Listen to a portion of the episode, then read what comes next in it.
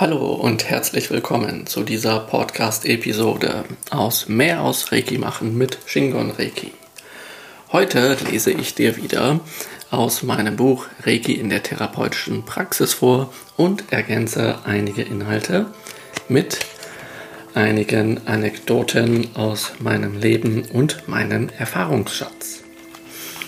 Heute geht es wieder um Reiki in der Schulmedizin und wie man mit besonderen ähm, Bereichen oder besonderen Fragen umgeht, die immer wieder auftauchen. Das heißt, wir haben mehrere kleine Kapitel, auf die ich im Einzelnen eingehe, woraus ich dann aus dem Buch vorlese und einige Ergänzungen hinzugebe. Und dabei geht es dann Reiki während einer Narkose oder Betäubung, Reiki und überlebensnotwendige Medikamente, Reiki und Dosierung von Medikamenten, Reiki und Chemotherapie, Reiki und Übelkeit, Reiki und Knochenbrüche, Reiki und offene Wunden, Reiki und Insektenstiche, Reiki am Herzen, Reiki und Kopfschmerzen, Reiki und Migräne, Reiki an der Wirbelsäule. Ja, also das sind so die Themen, die wir einmal durchleuchten, aber dann am Ende auch noch Kriterien zur Auswahl von Reiki-Anwendern im schulmedizinischen Bereich. Das heißt, da gebe ich dann noch einige Hinweise und einige Tipps, worauf es, äh, wo es gut ist, darauf zu achten in Bezug zu der Auswahl eines Reiki-Anwenders, ja, wenn das im schulmedizinischen Bereich angewandt wird oder eben mit der Schulmedizin kombiniert wird, was ja besonders sinnvoll ist, wenn es um Reiki in der therapeutischen Praxis geht. Okay, dann beginnen wir mal. Reiki während einer Narkose oder Betäubung. Reiki aktiviert die Selbstheilungskräfte und regt damit auch die körpereigene Entgiftung an. Daher sollte Reiki während einer Narkose oder Betäubung entweder nicht oder nur mit äußerster Vorsicht unter strenger Aufsicht des Anästhesisten angewandt werden, weil es sonst passieren kann, dass der Patient während einer Operation aufwacht oder dass eine Betäubung nicht zuverlässig wirkt. Das ist mir übrigens schon mal passiert und darauf werde ich gleich noch eingehen, aber vorher möchte ich dir noch einen weiteren Absatz vorlesen, ist der Patient selbst ein Reiki-Anwender, sollte er darauf hingewiesen werden, besser die Hände vom eigenen Körper ein wenig fernzuhalten, anstelle sich intensiv zu behandeln. Sollten Freunde und Familie des Patienten die Fernbehandlung des zweiten Grades beherrschen, können diese darauf hingewiesen werden, während der Narkose oder Betäubung kein Reiki direkt zum Patienten zu senden. Ja, und genau hier habe ich jetzt ein Beispiel aus meinem eigenen Leben. Ich war nämlich mal beim Zahnarzt. Und immer wenn ich beim Zahnarzt bin, dann handhabe ich das eben so, dass ich meine Hände mir jetzt nicht zum Beispiel auf den Bauch lege, um mir Reiki zu geben, sondern dass ich die eher an die Seite lege. Denn wenn ich meine Hände auf den Bauch lege, dann könnte eben diese entgiftende Wirkung von Reiki einsetzen, so dass die Betäubung beim Zahnarzt nicht so gut wirkt und deswegen habe ich meine Hände dann weg vom Körper. Und damit mich das mit dem Zahnarzt auch nicht so sehr nervt, ja, wende ich hier auch ein, ähm, eine Sache aus der Meditation an, denn Meditation hat oft auch etwas mit der Lenkung der Aufmerksamkeit zu tun. Also anstelle, dass ich jetzt äh, meine Aufmerksamkeit in meinem Gebiss habe, was sich da so tut, gehe ich zum Beispiel mit meiner Aufmerksamkeit in meine Füße, weil das am weitesten weg ist von meinem Gebiss innerhalb meines Körpers. Wenn du jetzt Astralreisen gelernt hast, dann kannst du natürlich auch dich etwas weiter wegbewegen und dabei ist es gut, eine geistige Astralreise zu machen anstelle eines OBIs. OBI würde bedeuten, dass du dich im Rahmen einer außersinnlichen Körpererfahrung, also eines Out-of-Body-Experiences, dafür steht OBI, quasi von außen sehen würdest. Das kann auch wieder mit Komplikationen einhergehen und deswegen ist es besser, du gehst einfach raus in eine Situation ähm, oder in eine Erinnerung, wo du dann dort das Angenehme genießt und wo du vielleicht sogar etwas Angenehmes äh, verbinden kannst mit dem, was gerade an deinem Zahn passiert. Also beispielsweise eine professionelle Zahnreinigung ist dann so, da gibt es äh, Geräusche wie zum Beispiel ein Rauschen, wenn da was hm, gespült wird oder dieser, dieser Sand oder was das ist dort reingesprüht wird. Und das erinnert mich an ein Meeresrauschen. Also gehe ich zum Beispiel astral und im Geiste gerne an ein Meer. Das ist auch eine Möglichkeit. Aber kommen wir wieder zurück zu der Sache mit der Betäubung. Ja, das ist das, worum es hier eigentlich geht. Das mit dem sich entfernen, dachte ich mir, ist einfach ein nützlicher Tipp, dass der nächste Besuch beim Zahnarzt angenehmer sein kann. Und nun ist mir etwas passiert. Und zwar hat eine Bekannte von mir mir mal, während ich beim Zahnarzt war und eine Spritze bekam, eine Betäubung bekam, Reiki gesendet. Und äh, die hatte von mir die Erlaubnis, mir Reiki zu senden, wann immer sie meint, dass es gut ist. Und sie wusste nicht, dass ich an dem Tag ausgerechnet beim Zahnarzt bin. Und ich hatte vergessen, ihr das mitzuteilen, dass ich genau dort kein Reiki bekommen möchte. Ja, und dann gab es eben genau diesen Fall, dass ich dort Reiki bekommen habe, äh, während ich dort war für eine ganze Weile und ich bekam meine Spritze und die wirkte kaum. Also die Zahnärztin hat die Spritze gesetzt und dann meinte sie, sie kommt in ein paar Minuten wieder und dann gucken wir mal, wie es ist. Und dann hat sie gecheckt, wie es ist und das Schmerzempfinden war noch genauso da. Das fand sie sehr merkwürdig und ich auch. Und ich habe mich erstmal gewundert, woran das liegen könnte. Und dann hat sie mir meint, ja, dann spritzt sich noch ein bisschen was nach, kann ja mal vorkommen. Naja, und dann hat sie das gemacht, ging wieder weg, kam wieder, hat wieder geprüft und das Schmerzempfinden war immer noch da. Und das ging so um die fünfmal und dann hat sie irgendwann gereicht und dann habe ich quasi die Elefantendosis bekommen, also eine riesige Spritze und dann war ich natürlich nachher völlig benebelt und dann konnte sie so mit Ach und Krach in der Zeit ihre Arbeit dort erledigen, bevor das wieder weniger wurde. Nun hat die Sache allerdings einen Haken, ja, also noch einen weiteren Haken, nicht nur der, dass eben so eine Betäubung nicht unbedingt wirkt, sondern ein weiterer Haken besteht auch ganz einfach darin, dass wenn ihr natürlich jetzt viele solcher Betäubungsspritzen bekommt, dann ist dieses insgesamt im Körper drin. Und es ist nicht so, dass wenn ihr dann einfach nach ähm, der Aktion beim Zahnarzt, also nach der Betäubung, ja, Reiki bekommt oder euch Reiki gibt, dass es dann ganz schnell wieder rausgeht, sondern es ist so, dass dann die Wirkung noch einmal stärker wird und dann schneller rausgeht. Also das heißt, das ist dann zeitverzögert. Und deswegen ist es normal, wenn ihr dann erstmal benebelt seid. Das ist so ähnlich wie bei Alkohol. Manche Leute sind ja der Ansicht, dass man Alkohol mit Reiki nicht kombinieren kann. Das sehe ich aber anders. Insofern, wenn ihr Alkohol trinkt und Reiki gebt, dann werdet ihr schneller ähm, betrunken aber auch schneller wieder nüchtern. Ja. Äh, das hängt eben auch mit dieser starken Entgiftung zusammen. Das heißt, ähm, die Wirkung setzt schneller ein und es ist auch schneller wieder draußen. Aber insgesamt kommt es natürlich auch auf die Menge drauf an. Ja. Deswegen ist es immer gut, nicht zu übertreiben. Und ja, das ist eben so ein, so ein Beispiel. Ja. Und deswegen ist es gut, dort eben äh, kein Reiki zu geben. Nun ist das aber auch so, es gibt immer wieder Reiki-Anwender, die der Ansicht sind, dass Reiki auch bei Narkosen keine Probleme hervorruft und es mag in einzelnen Fällen, aus welchen Gründen auch immer, unproblematisch gewesen sein. Dennoch kann ich in diesem Fall ein wenig mehr Besonnenheit äh, sicherlich nicht schaden. Nach dem Ende der Narkose oder Betäubung kann dann zur Unterstützung der Ausleitung umso mehr Reiki gegeben werden. Ja, nun äh, stellst du dir vielleicht die Frage, ja, warum ist das denn bei einigen ein Problem und bei anderen kein Problem? Die Sache ist ganz einfach und es ist eigentlich eine relativ bedauerliche Geschichte.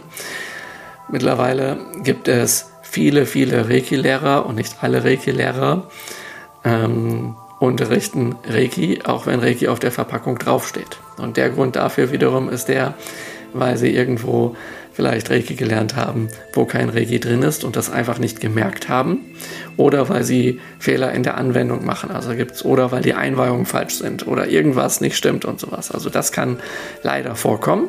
Und dann kommt es eben dazu, dass ähm, das, was ich hier sage, negiert wird. Und äh, in dem Fall ist das sozusagen Glückssache, wenn jemand Reiki sendet in eine äh, in einen operativen Eingriff mit einer Narkose ja, oder eben einer Betäubung äh, und das nicht funktioniert, weil dann der Patient entsprechend nicht leidet. Ja. Und deswegen ist das natürlich, ähm, also rate ich dringend davon ab, das äh, so zu machen, dass man einfach sagt, ja, da ist nie was passiert, deswegen mache ich damit weiter, denn wenn mal was passieren sollte oder wenn jemand richtig eine starke Packung von Reiki sendet, dann ist das natürlich, ähm, ist das natürlich gefährlich. Ja. Und deswegen halte ich es für nützlich, hier ein wenig aufzupassen. Und das wirft natürlich jetzt weitere Fragen auf und deswegen gehen wir jetzt weiter auf Reiki und überlebensnotwendige Medikamente. In manchen Fällen müssen zur Sicherung des Überlebens gewisse Medikamente im Blut verweilen und dürfen nicht zu schnell entgiftet werden. Unabhängig von der Steigerung der Entgiftungsfähigkeit durch Reiki entgiftet der Körper sich in einem gewissen Maße sowieso.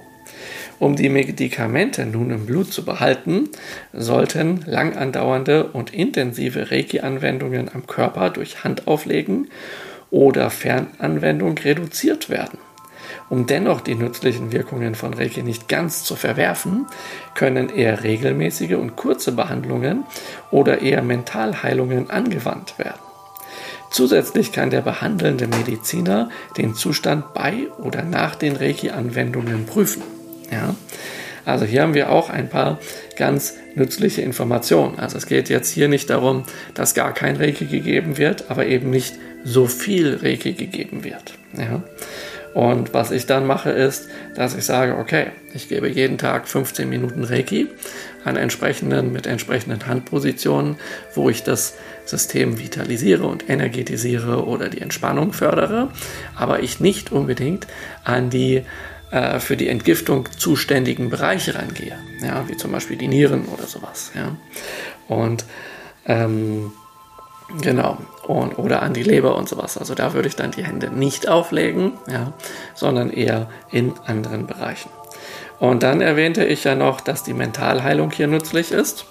Das heißt, ähm, die würde jetzt in der Kontaktbehandlung am Kopf stattfinden und in, im Fernkontakt auch am Kopf, aber eben ohne die Berührung ähm, des Reiki-Empfängers. Und so ein Fernkontakt kann man in Anwesenheit, also in physischer Anwesenheit des Empfängers durchführen, aber auch in Abwesenheit. Und das heißt, dort hält man die Hände gar nicht in die Richtung des Empfängers, sondern eben äh, man hält die Hände quasi vor sich mit den Handflächen zueinander gewandt und stellt sich dann den Reiki-Empfänger zwischen den Händen vor, während man vorher den Fernkontakt zu dieser Person mit den Reiki-Symbolen aufgebaut hat. Ja? Und das äh, Praktische daran ist dann sozusagen, dass auf den Geist eingewirkt wird, also die Gedanken, die Emotionen, ja, die Gefühle, die Emotionen, Gedanken und so. Und dass der zum Beispiel dort gestärkt wird in, einer, in einiger Hinsicht. Und dabei ist es eigentlich relativ auch nützlich zu wissen, dass es äh, durch die Geschichte der Reiki-Heilmethode zu verschiedenen Entwicklungen kam in Bezug zu der Auffassung, was eigentlich Reiki ist. Und ähm, die erste Linie die erste bekannte Reiki-Linie, die nach Japan kam, ist äh, nach, äh, sorry, die in den Westen kam, hier nach Amerika und nach Europa, ist die sogenannte Takata-Linie. Und die, ähm, da ist das so, dass die Frau Takata, also das ist ja ein japanischer Name, ist aber eine US-Amerikanerin, die auf Hawaii geboren ist, die hatte verschiedene Krankheiten und ihre Vorfahren leben in Japan. Und die ist nun nach Japan ähm, gereist mit dem Schiff ähm, und hat dann, das war in den 30er Jahren, und hat dann sich in Japan behandeln lassen wollen. Ursprünglich mit westlicher Schulmedizin, aber die Ärzte dort haben ihr geraten, dass sie vor einer Operation sich erst einmal regenerieren sollte und ihr wurde dann Reiki empfohlen. Und dann wurde sie abgeholt aus der äh, Klinik und dann zum Reiki gebracht und ähm, das hatte sie dann ja geheilt gehabt und dann ähm, äh, war sie so begeistert, dass sie das auch lernen wollte und dann schließlich Reiki in den Westen brachte. Ja, und nun ist das so, dass da sie eben durch Reiki geheilt wurde, ist die Reiki-Methode im Westen als eine natürliche Heilmethode bekannt geworden. Und der Name der Reiki-Heilmethode sagt auch, dass es sich um eine Methode der natürlichen Heilung handelt, wobei in Japan darunter etwas anderes gesehen wird, also verstanden wird, als wenn wir hier von natürlicher Heilung sprechen. Dazu werde ich bei Zeiten auch noch einen Podcast machen. Das würde jetzt hier etwas abführen, äh, ab, also weit weg vom Thema wegführen.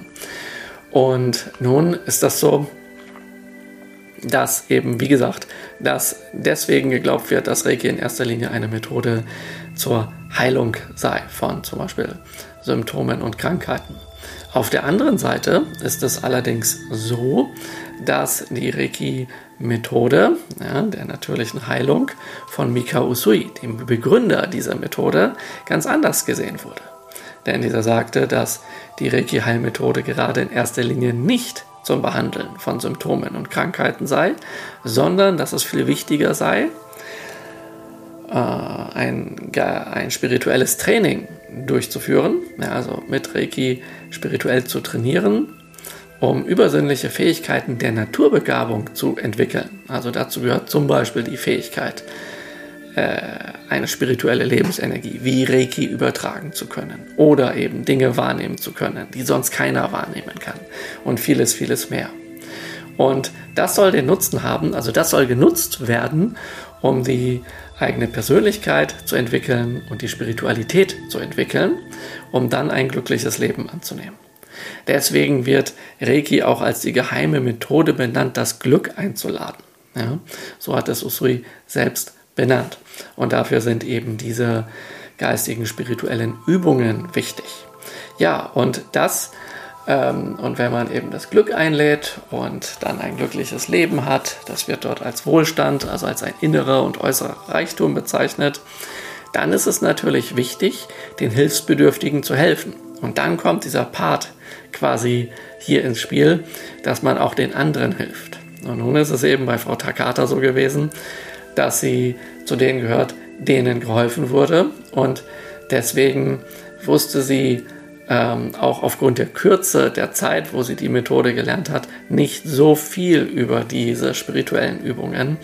Und so hat sich Reiki dann eben besonders als eine ja, Naturheilmethode äh, oder als eine, eine Reiki-Heilmethode verbreitet, die ähm, wo hier im Westen das oft so gesehen wird, dass die besonders gut geeignet ist zum Behandeln wirklich von allem. Und ja, es ist tatsächlich so, man kann damit alles behandeln.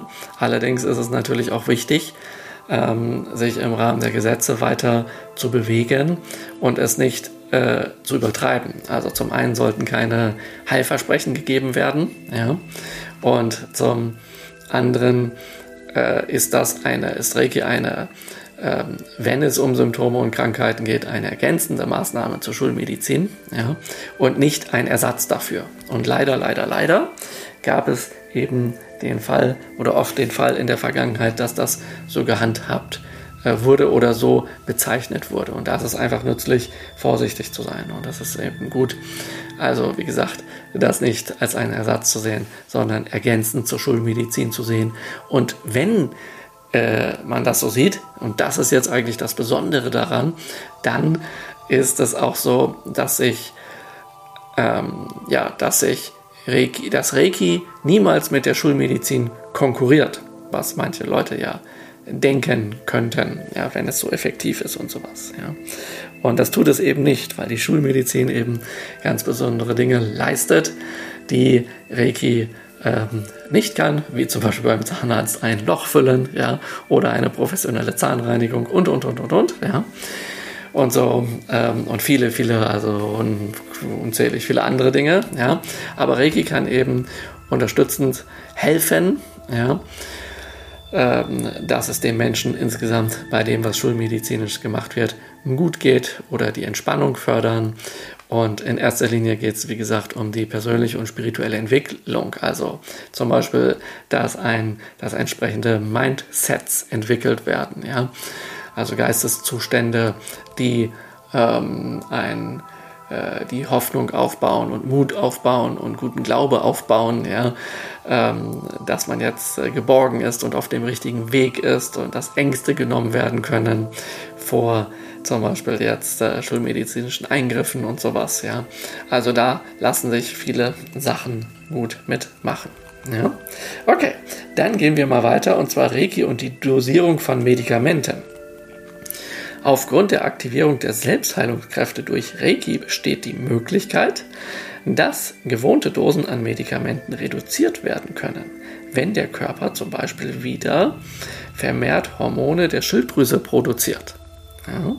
Da Reiki entspannende und schmerzlindernde Wirkungen zeigen kann, besteht die Möglichkeit, dass etwa bei starkem Rheuma weniger Schmerzmittel notwendig sind. Das heißt, es dann jeweils unter anderem durch individuelle Patientenbefragung zu überprüfen ist. Ja? Also es ist gut, wenn du also Medikamente nimmst, ja, die du regelmäßig nimmst und wenn du dann Reiki bekommst, dass du nochmal zum Arzt gehst und überprüfen lässt, ob die Dosierung einfach noch korrekt ist. Und wenn sie korrekt ist, ja klar, dann weitermachen, immer das dem folgen, was der Arzt sagt, aber wenn er merkt, oh, hier tut sich was, wir brauchen weniger, dann kann man das natürlich runter reduzieren. Ja? und so. Aber es kann auch genauso sein, dass man mehr braucht. Also wie gesagt, das ist die, ähm, es ist nützlich, das vom Arzt einfach überprüfen zu lassen. Jetzt kommen wir zu Reiki und Chemotherapie. Vor der Anwendung einer Chemotherapie ist es nützlich, vermehrt Reiki zu geben, um den Reiki-Empfänger zu stärken, zu vitalisieren und um mentale und emotionale Ressourcen wie etwa Mut und Zuversicht aufzubauen. Die Medikamente der Chemotherapie können mit Reiki aufgeladen werden, um diese verträglicher zu machen. Während einer kurzen Chemotherapie von einigen Tagen ist es sinnvoll, eher wenig Reiki zu geben, damit diese optimal wirken kann. Während einer langen Chemotherapie ist es sinnvoll, regelmäßig Reiki zur Aktivierung der Selbstheilungskräfte zu geben. Nach der Chemotherapie kann dann wieder viel Reiki gegeben werden, um die Gifte auszuleiten. Hier siehst du jetzt, dass es also Phasen innerhalb der Chemotherapie gibt, wann es gut ist, was zu machen. Ja? Und dann eben, wie gesagt, ähm, wenn es eine kurze Chemotherapie ist, dann eben währenddessen nicht, weil man natürlich die Wirkung der Chemotherapie hätte. Aber vorher ist es gut, aufbauend zu wirken und das System zu stärken und sowas, dass der das gut verkraften kann und so. Ja? Und danach ist es natürlich auch nützlich, ähm, wieder Reiki zu geben. Zum Ausleiten einerseits, ja, weil Reiki einfach die Entgiftung fördert und lebendige Prozesse fördert, aber natürlich auch mit Mentalheilungen für den Geist und sowas. Ja. Das ist auch sehr, sehr, sehr, sehr gut. Ja. Genau, also da lassen sich viele gute Sachen mit bewirken. Wir kommen zu Reiki und Übelkeit. Werden bei Übelkeit die Hände eines Reiki-Anwenders auf den Bauch gelegt, kann das zum sofortigen Erbrechen des Empfängers führen. Das weiß ich daher, weil mir das mal selber passiert ist. Also man, mir wird nicht sonderlich oft schlecht, aber wenn mir mal schlecht wird und ich dann die Hände auf den Bauch direkt auflege, dann wird es schlimmer. Denn, denkt dran, ich erwähnte ja schon, dass Reiki lebendige Prozesse fördert und die Entgiftung fördert. Und der Körper weiß durch Reiki irgendwie, dass, oh ja, mir ist übel und eigentlich wäre es schlau, wenn ich das, was mir nicht gut tut, auf dem schnellsten Wege wieder herausbringe ja, und mich dann übergebe. Und das wird von Reiki unterstützt und deswegen muss man sich eben schneller übergeben, wenn man Reiki gibt. Ja, das heißt nicht, dass Reiki jetzt böse ist, weil wenn einem schlecht wird, man dann sich übergeben muss, denn es könnte ja auch sein, dass die Übelkeit wieder weggeht, sondern Reiki auf, also die, die Reiki-Hände auf den Bauch legen, fördert das. Aber es geht eben noch anders, ja, wie ich ja erwähnte. Das heißt, wenn wir einfach die Hände einige ein bis zwei Handbreit über den Magenbereich halten, über den Bauchbereich halten, ja, dann passiert das nicht. Dann sind wir nämlich auf der energetischen Ebene des dritten Hauptchakras, welches auch für Analyse und Verdauung steht. Und dann kann es durchaus passieren, dass die Übelkeit verschwindet, ähm, wenn es jetzt nicht wirklich was ganz, ganz Schlechtes ist. Ja, und das heißt, wenn du denkst, ja, so schlimm ist es nicht und übergeben wäre jetzt wirklich nicht so gut, ja, dann die Hände mit ein wenig Abstand zum Körper halten. Wenn du aber denkst, ja, übergeben wäre eigentlich doch ganz schlau, dann ist es einfach weg. Dann kannst du auch die Hände direkt auflegen. Ja? Also das ist sozusagen freigestellt. Ich hoffe, dass dir am besten niemals übel wird, aber wenn es passiert, dann kannst du damit vielleicht experimentieren oder einfach entscheiden, was für dich in dem Moment das Richtige ist. Und natürlich sollte die Übelkeit dann auch weg sein. Und wenn nicht, dann ist es natürlich, äh, oder je nach Fall ist es natürlich dann auch immer nützlich, zum Arzt zu gehen. Gut, wir kommen zu Reiki und Knochenbrüche. Bei einer Fraktur Reiki erst anwenden, wenn der Knochen gerichtet ist, weil es sonst vorkommen kann, dass er an falscher Stelle zusammenwächst. Insbesondere bei akuten Problemen ist die Wirkung von Reiki besonders stark, weil die Reiki-Kraft unbewusst vom Reiki-Empfänger am Problemherd intensiv eingezogen wird, um schnell Abhilfe zu schaffen. Was heißt das jetzt? Das heißt ganz einfach, also äh, beim Knochenbruch erst einmal dafür sorgen, dass die Profis, also die Ärzte, den Knochen richten. Ja? Und wenn das erledigt ist, wenn dort alles wieder im Lot ist, dann Reiki geben, weil Reiki einfach hilft, dass der Knochen schnell zusammenwächst. Und es ist so bei Reiki. Wenn du Reiki anwendest bei einem akuten Problem, wird die Heilung einfach sehr stark angeregt, weil Reiki die Selbstheilungskräfte aktiviert, also die Fähigkeit, sich selbst zu heilen. Und dann wird dort ganz viel Energie und alles hingesendet, was irgendwie brauchbar ist und mobilisiert und so und dann wächst das zusammen. Aber wenn das eben nicht an der richtigen Stelle ist, dann, also der Knochen also verschoben ist oder ähnliches und das dann dort zusammenwächst, ja, dann ist das natürlich ganz schlimm. Und deswegen Hände weg von dieser Stelle, solange die, der Arzt, die Profis das nicht gerichtet haben. Und dann ist es natürlich möglich, ähm, ganz viel Reiki zu geben. Ja, und dann ist das ganz, ganz sinnvoll.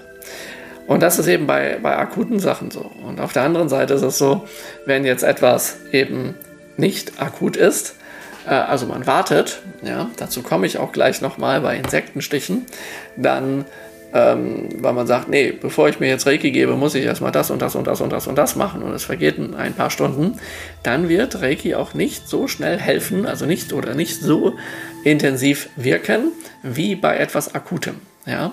Also ist die akute Phase vorbei, ist die Wirkung weniger stark. Ist die akute Phase wirklich akut, ja, ist die Wirkung sehr, sehr stark. Ja. Reiki und offene Wunden. Bei offenen Wunden mit den Händen oder Fingern nicht die Wunde berühren, damit keine Erreger in die Wunde gelangen. Reiki wirkt ebenso intensiv, wenn die Hände einige Zentimeter über den Körper gehalten werden. Blutungen können mit Reiki schneller gestillt werden. Was heißt denn das jetzt? Ja, also ganz klar, wir fassen nicht in eine offene Wunde und berühren diese nicht. Das ist erstmal ganz, ganz nützlich. Ja? Das heißt, alles, was wir sowieso kennen, ähm, also wissen, ja, das wenden wir auch hier an. Ja? Nun ist es aber eben so, die Erfahrung hat einfach gezeigt, dass wenn man irgendwo blutet, also ich weiß das von mir selber, dann und ich halte die Hände darüber, dann ist es schneller wieder gut. Und dafür muss ich die Hand nicht auflegen, weil auch dort ist das ähnlich wie bei den Knochenbrüchen. Die Blutung könnte nachlassen und das könnte dort schneller zusammenwachsen und ich will natürlich nicht, dass das irgendwie mit meiner Hand dort kollidiert oder ähnliches. Ja? Und ähm, jetzt ist Reiki ja nicht, also die Hand die heilt oder ähnliches. Ja? Es ist auch nicht Reiki, was heilt. Ja? Das wird immer oft verwechselt, sondern Reiki hilft heilen, weil Reiki die Fähigkeit des eigenen Körpers aktiviert, sich selbst zu heilen. Ja? Und da es eben um Energie geht, ist der direkte Kontakt zum Körper auch gar nicht wichtig. Wir stellen als Reiki-Anwender die Reiki-Kraft zur Verfügung, indem wir die Hände auf den Körper auflegen oder in die Richtung halten. Und wenn der Abstand nah genug ist, ja, dass diese Energie übertragen werden kann. Also stell dir einfach vor, deine Reiki-Hände haben eine gewisse Abstrahlungsreichweite für die Reiki-Energie. Ja? Und wenn das innerhalb dieser Reichweite ist, dann reicht das auch völlig aus. Und jetzt stellt sich vielleicht die Frage, wie weit ist denn die Reichweite dieser so einer Reiki-Hand, einer, also von jemandem, der Reiki praktiziert? Und das ist ganz ähm, nützlich zu wissen, dass man, dass du einfach weißt, das kommt drauf an.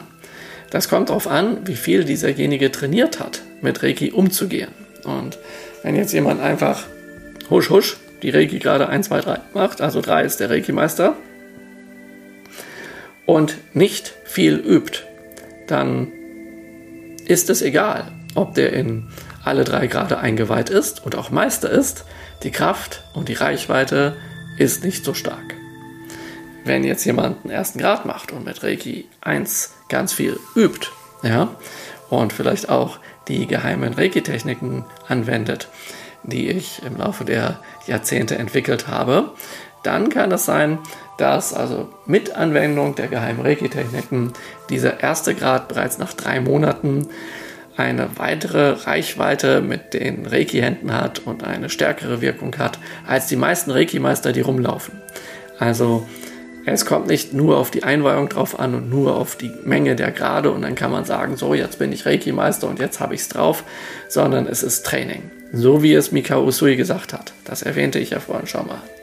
Es geht nicht einfach nur um die Behandlung von Symptomen und Krankheiten, sondern es ist einfach wichtig zu trainieren. Ja? Reiki als spirituelle Lebensenergie, entsprechend spirituelle Übungen praktizieren mit den Reiki-Händen und mit allem, was da in diesem Zusammenhang möglich ist. Und dann kannst du deine Fähigkeiten, deine Reiki-Kraft und deine Wahrnehmung und alles steigern. Ja? Also da gibt es dann viele, viele Möglichkeiten diesbezüglich und wirklich fantastische Ergebnisse, die du erzielen kannst.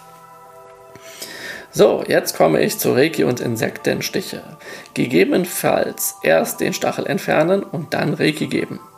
Die Hände können aufgelegt oder knapp darüber gehalten werden.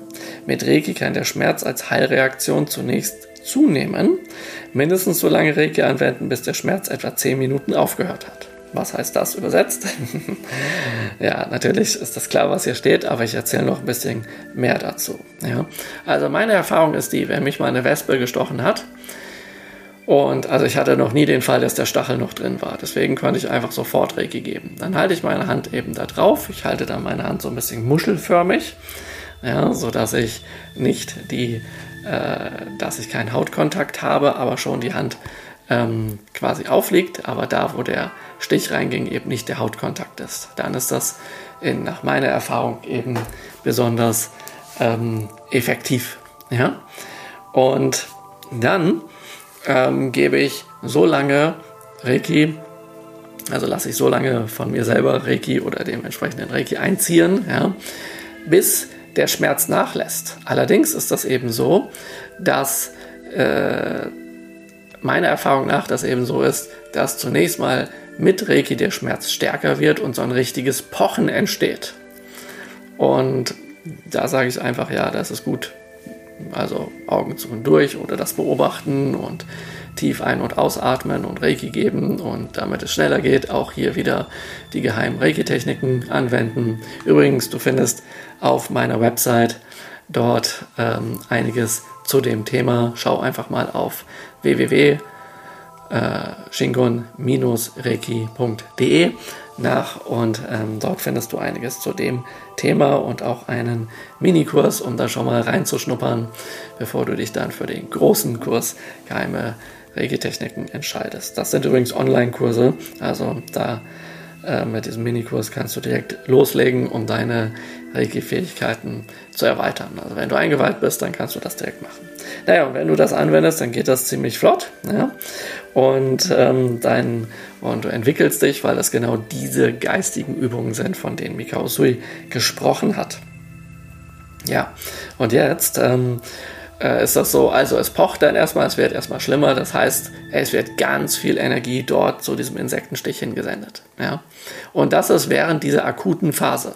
Ja, das gilt nur für die akute Phase. Was ich jetzt sage, das gilt nicht wenn du sagst, oh ja, ich wurde da gestochen, aber ich muss jetzt erstmal noch alles Mögliche machen und dann in einer Stunde oder so oder zwei, dann kann ich mich darum kümmern. Ja? Nee, dann nach einer halben Stunde ist die akute Phase vorbei. Und wenn du abwartest, dass die akute Phase vorbei ist und du gibst dann Reiki, dann brauchst du auch nicht zu sagen, oh, Reiki wirkt gar nicht. Ja? Das hat mit Reiki fast genauso lange gedauert wie ohne. Ja?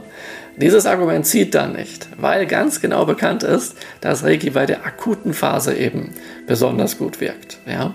Deswegen, wenn du der Ansicht bist, dass du es dir selbst wert bist, alle stehen und liegen zu lassen und jetzt sofort dir Reiki zu geben, bei einem zum Beispiel Wespenstich, dann kannst du nach 30 Minuten schon deine Ruhe haben. Ja, das ist natürlich auch wieder individuell verschieden. Ja, und wenn jetzt ist Folgendes ganz wichtig, auch wenn du quasi dann schon schmerzfrei sein solltest, ja, dann ist es ganz wichtig, dass du dir noch mindestens 10 Minuten länger Reiki gibst. Ja, also nicht einfach nur aufhören, oh, jetzt ist besser oder denkst, ach ja, jetzt ist nicht mehr so schlimm, das tut zwar noch ein bisschen weh, aber das ist nicht mehr so schlimm und dann aufhören ähm, dann ist das nicht so effektiv. Also sei es dir selbst wert. Ja?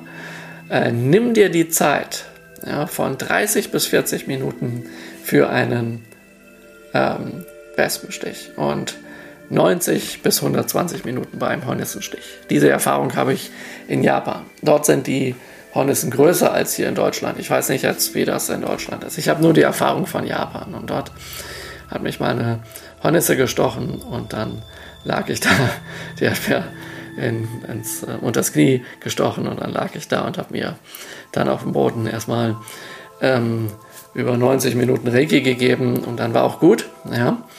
Und, ähm, und ja, das war einfach sehr, sehr hilfreich und ähm, es gab auch keine Möglichkeit dort, wo ich dort war, in der, in der Natur sozusagen, jetzt einen, einen Arzt ähm, zu rufen. Also habe ich mich dann direkt selbst behandelt und so. Und das, dann war das okay. Ja? Aber wie gesagt, das soll natürlich niemals davon abhalten, einen Arzt zu rufen in solchen Fällen. Ja? Aber bis er denn nun kommt, kannst du dich natürlich schon mal selbst behandeln, anstelle was anderes zu tun.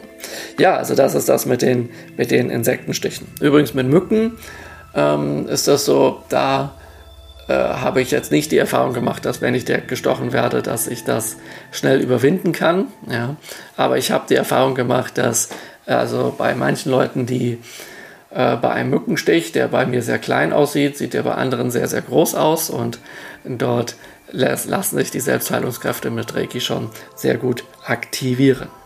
Gut, wir kommen zum nächsten Thema. Reiki am Herzen. Bei Menschen mit Herzbeschwerden kann es zu Ängsten und Gefühlen der Beklemmung kommen. In diesem Fall nicht direkt am Herzen Reiki anwenden, sondern eher die am weitesten entfernten Reflexzonen an Händen und Füßen mit Reiki versorgen.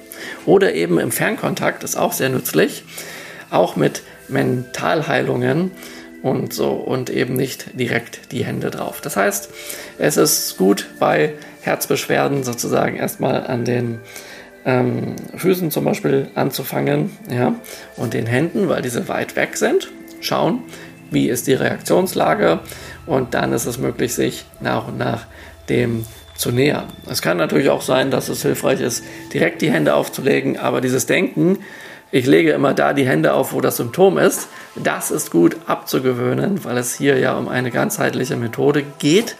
Und nicht nur das, also das wäre jetzt, diese Erklärung wäre jetzt ein bisschen plump, sage ich mal, sondern hier ist es äh, nützlich zu wissen, zum Beispiel an den Füßen gibt es ja, ähm, äh, also unter den Fußsohlen gibt es einen einzigen Akupunkturpunkt.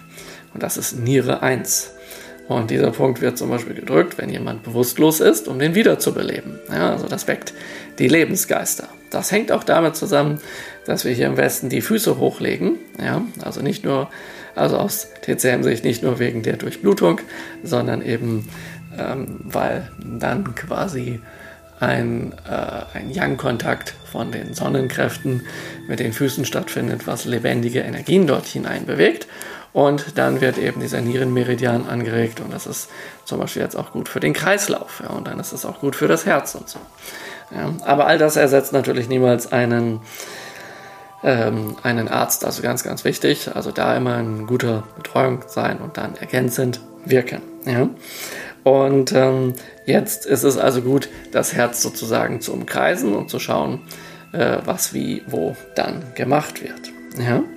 Oder wie der Betreffende dann darauf reagiert. Und hier ist es manchmal auch gut, ähm, lang, langfristig, regelmäßig kurze Reiki-Sitzungen zu machen, statt einmal eine große oder ein paar Mal eine große. Klar, man kann natürlich auch regelmäßig große machen, aber es ist auch möglich, regelmäßig viele kleine zu machen, um das System insgesamt zu stärken und aufzubauen, zu vitalisieren und sowas. Ja?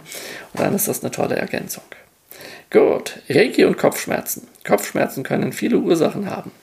Nimmt der Kopfschmerz mit Reiki am Kopf zu, dann zunächst für eine, eine, einen längeren Zeitraum Knie, Knöchel und Füße mit Reiki versorgen. Also es ist so, ähm, mir hat mal ein Neurologe gesagt, dass es über 600 Ursachen für Kopfschmerzen gibt. Ja? Die können wir natürlich gar nicht alle beachten und dafür sind natürlich auch die Neurologen zuständig. Aber ähm, es gibt quasi, sage ich mal, eine Faustregel. Ja? So. Wenn du Kopfschmerzen hast, kannst du dir natürlich die Hände auf den Kopf auflegen und ähm, das hat auch oft eine sehr gute Wirkung. Aber das wirkt nicht immer. Denn zum Beispiel Nehmen wir mal an, die Kopfschmerzen entstehen dadurch, dass du eine Nackenverspannung hast und diese Muskulatur, die vom Nacken auf den Kopf übergeht, auf den Kopf drückt, ja, dann bringt es dir wenig, wenn du die Hände auf den Kopf auflegst. Dann ist es gut, äh, für Schulter- und Nackenbereich Reiki zu geben. Ja? Gleichzeitig kann es aber eben auch sein, dass Energien ähm, quasi, äh, also dass die Knie und Knöchel energetisch blockiert sind, ja, und dass diese, dass damit eine Energie, die dir zu Kopf gestiegen ist, nicht abfließen kann. Und dann ist es gut, dass du den Knien und den Knöcheln und den Fußsohlen Reiki gibst, um diese Erdung zu fördern, dass diese überschüssigen Energien abfließen können. Das ist natürlich eine äh, völlig andere Denkweise, als sie jetzt in der westlichen Schulmedizin angewandt wird. Das ist klar, ja. Aber es ist eben ergänzend sehr, sehr hilfreich. Ja. Und da kommen wir jetzt auch zu einem leidigen Thema, nämlich Reiki und Migräne. Bei Migräne kann es zu Übelkeit und Erbrechen kommen, wenn der Vagusnerv durch angespannte Kopf- und Nackenmuskulatur eingeklemmt wird.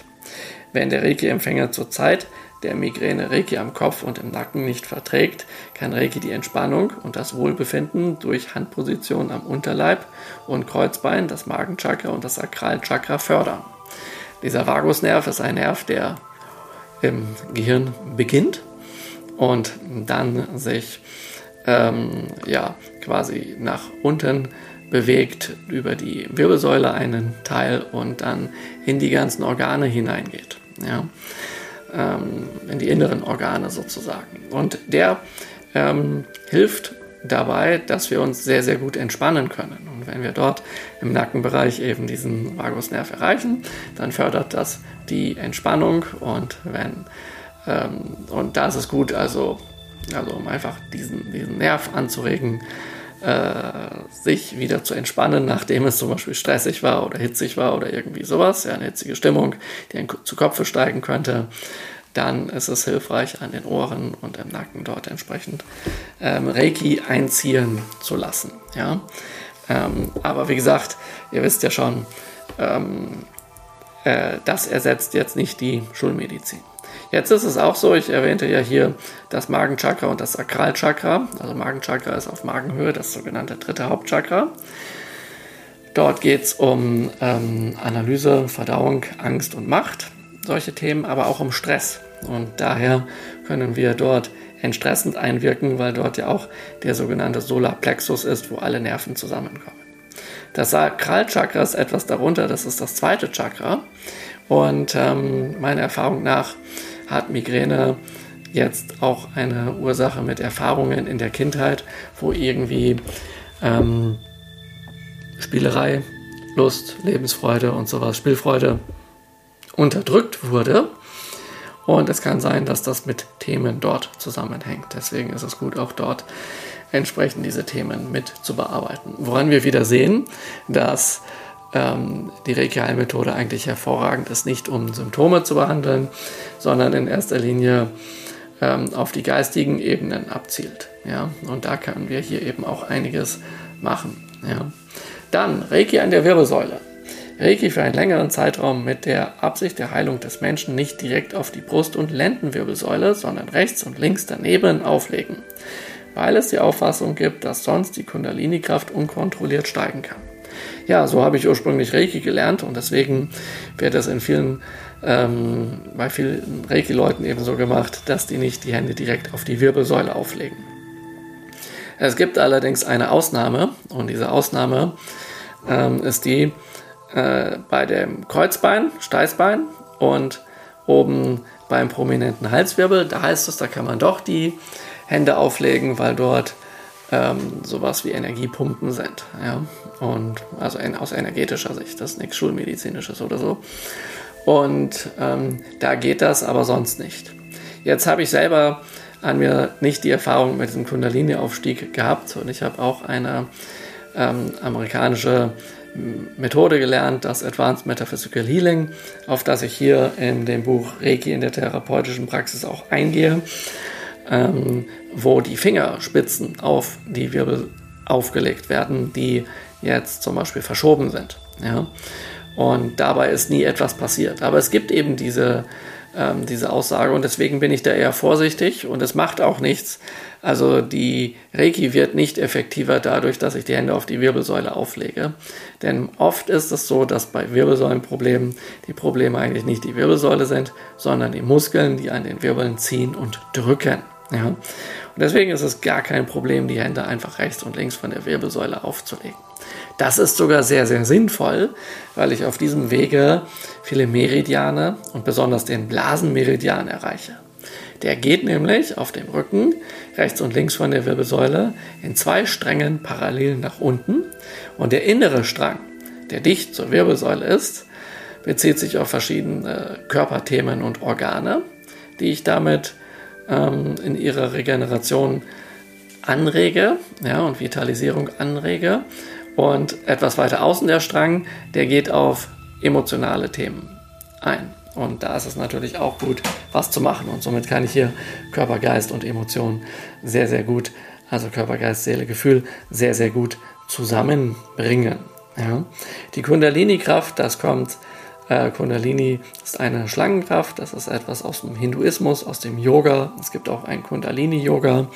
Die sagt aus, dass im ähm, im Beckenbereich, im Dammbereich, nee, im Beckenbereich, so also im Unterleib, eine Schlangenkraft ruht, ja, die durch spezielle Übungen erweckt wird. Und dann steigt eben diese Schlange auf. Dafür ist es eben wichtig, ähm, wenn das passiert, dass man sehr viele spirituelle Praktiken vorher durchgeführt hat und eine möglichst gerade Wirbelsäule hat. Denn wenn diese Kundalini aufsteigt und die Wirbelsäule ist nicht gerade und es gibt da irgendwelche Blockaden und sowas, dann kann es zum Beispiel zu Wirbelverschiebungen kommen. Ja? Und da ich das erst gar nicht ausprobieren möchte mit Reiki, weil dann da sehr viel Energie ist und aus irgendeinem Grund diese Kundalini steigen könnte, ähm, lege ich auch die Hände immer rechts und links von der Wirbelsäule auf. Jetzt keine Bange, wenn du jetzt beispielsweise zum Tanzen gehst, Walzer oder Salzer, ja, oder Rumba oder Zumba, wie auch immer, ja, wenn du nun deine Hände bei deinem Tanzpartner oder Partnerin auflegst, ja, am Rücken und die Wirbelsäule berührst, das macht nichts. Denn es geht hierbei um die den Absicht der Heilung. Ja. Also du darfst natürlich weiterhin mit Reiki die Wirbelsäule berühren von dir und anderen, das ist überhaupt gar kein Problem. Es geht darum, es nicht zu tun mit für einen längeren Zeitraum mit der Absicht der Heilung. Ja. Denn dann wird natürlich auch viel eher Reiki dahingesandt. Ja. Und wenn wir einfach so die Hände auflegen, ähm, dann ist das überhaupt gar kein Problem. Ja, das waren mal hier ein paar ähm, interessante, denke ich, äh, Punkte und Anekdoten, äh, wie du mit Reiki gut umgehen kannst. Und jetzt möchte ich zum Abschluss noch ein wenig auf diese Kriterien zur Auswahl von Reiki-Anwendern im schulmedizinischen Bereich eingehen. Das habe ich dir ursprünglich versprochen. Bei der Wahl eines Reiki-Anwenders als Mitarbeiter im schulmedizinischen Bereich empfiehlt es sich darauf zu achten, dass dieser über eine fundierte Ausbildung und ausreichende Erfahrung in der Anwendung von Reiki verfügt. Das heißt also, hat der äh, innerhalb von drei Tagen Reiki bist du Meister gelernt, dann ist das unwahrscheinlich, dass er ausgiebig daran ausgebildet wurde. Ja. Im Folgenden werden mögliche Kriterien benannt, die für oder auch gegen eine Auswahl sprechen können. Unabhängig davon informiert er ähm, in, unabhängig davon kannst du dir dort auch äh, viele Informationen jetzt holen von dem, was ich dir hier dazu ähm, sage. Ja, also was ich jetzt noch ergänzend dazu ähm, zu erwähne. Ja, so und zwar ähm, die Ausbildung des Reiki-Anwenders ist einfach ganz, ganz, ganz, ganz wichtig. Ja, und das gilt natürlich im schulmedizinischen Bereich, aber das gilt natürlich auch, wenn du sagst, du willst dir jetzt äh, von irgendjemandem Reiki geben lassen, dass du dich irgendwie schlau machst. Ja, sag mal, ähm, wie viel Reiki hat denn der eigentlich gelernt? Ja, ähm, und auf welchem Wege hat er das gelernt und sowas. Denn da gibt es äh, leider, leider, leider mittlerweile auch viel Schmu in diesem Bereich. Ja, der Reiki-Anwender sollte mindestens den ersten Grad Reiki innehaben, die Inhalte verinnerlicht und bereits Erfahrung gesammelt haben. Das heißt, der erste Grad, der dauert normalerweise so zwei bis drei Tage ja, und hat ganz bestimmte Inhalte. Dazu gehören die vier Einweihungen zum Beispiel, ja, dass die Reiki-Kraft auch fließen kann und äh, natürlich, wie man Reiki anwendet und diese Dinge. Ja. So, und ähm, ja, äh, und jetzt ist es natürlich auch wichtig, nicht nur die Einweihung zu haben und dann das äh, einfach äh, damit nichts zu machen, sondern es ist nützlich, diese Inhalte zu üben. Ja?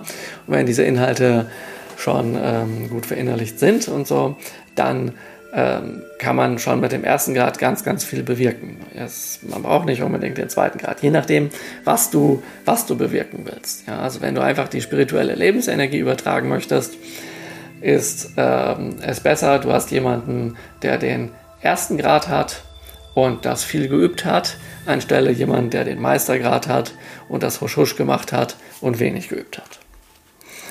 Ja, jetzt ähm, ah, kommt ein Part, wo es hier um dieses Buch geht, das Reiki in der therapeutischen Praxis. Um alle Inhalte dieses Buches nutzen zu können, bedarf es zudem der Fähigkeiten des zweiten Grades Reiki.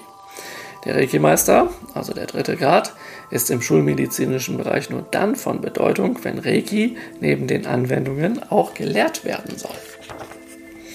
Bereits mit dem ersten Grad kann die Reiki-Kraft über die Hände des Anwenders auf den Reiki-Empfänger übertragen werden, sofern der Reiki-Anwender korrekt ausgebildet ist. Das erwähnte ich ja schon. Die technischen Inhalte des ersten Grades Reiki können bei den einzelnen Reiki-Lehrern leicht variieren. Die Teilnehmer erhalten mindestens vier Einweihungen. Sie trainieren die Wahrnehmung und die Übertragung der Reiki-Kraft auf sich und andere mit den Händen anhand festgelegter Handpositionen und auch intuitiv. Zu den Hintergrundinformationen gehören außerdem die Reiki-Geschichte und die Praxis der fünf Lebensregeln des Mikao Usui von seiner Kalligraphie und dem Gedenkstein. Vergleiche Kapitel 3. Je nach Stil können weitere Anwendungen hinzukommen. Im ersten Grad wird Reiki durch Handauflegen auf den Körper oder durch das Halten der Hände über den Körper übertragen. Der Reiki-Empfänger ist dabei bekleidet und kann auch mit einer Decke bedeckt sein. Mit dem zweiten Grad Reiki kommen weitere Fähigkeiten hinzu. Der Teilnehmer erhält mindestens die Einweihung zur Anwendung der drei Symbole zur Kraftverstärkung, Geistheilung bzw. Mentalheilung und dem Fernkontakt und lernt diese mit verschiedenen Reiki-Techniken anzuwenden. Je nach Stil können weitere Anwendungen hinzukommen, deren Grundlage die Nutzung der Hände, Übertragung der Reiki-Kraft und die drei Reiki-Symbole sind. Ja? ja, also das äh, ist sozusagen das, ähm, worauf du achten kannst, wenn du mal selber Reiki brauchst. Ja? Und dann ist sozusagen alles sehr, sehr hilfreich. Du kannst mich auch gerne fragen, äh, mir gerne Fragen schreiben oder ein äh, kostenloses Erstgespräch bei mir buchen, ein Strategiegespräch.